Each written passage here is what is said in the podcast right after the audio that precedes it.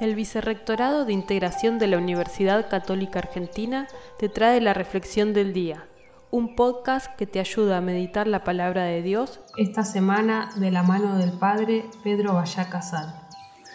Continuamos el, este martes 6 de julio con la lectura del Evangelio de Mateo, eh, de esta eh, actividad eh, de Jesús entre la gente, sanando, curando, enseñando. Y mm, eh, hoy encontramos este pasaje donde Jesús expulsa a un demonio mudo y genera la admiración, ¿no? La palabra milagro significa eso, ¿no? Eh, acontecimiento admirable, portento.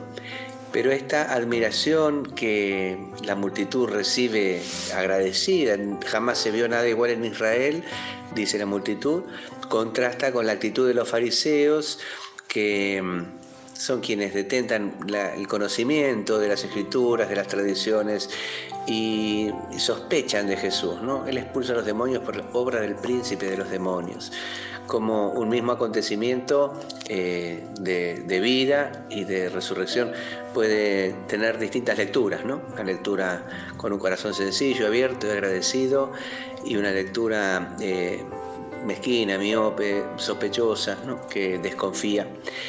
Em, Jesús no lo juzga, pero sus obras hablan por él. ¿no? Continúa el Evangelio diciendo eh, que Jesús seguía proclamando la buena noticia, sanando todas las enfermedades y dolencias. Em, y esa es su, legitimación, ¿no? La, la, fuerza contundente de los hechos. Pidámosle tener también nosotros una mirada limpia y para poder descubrirlo actuando entre nosotros.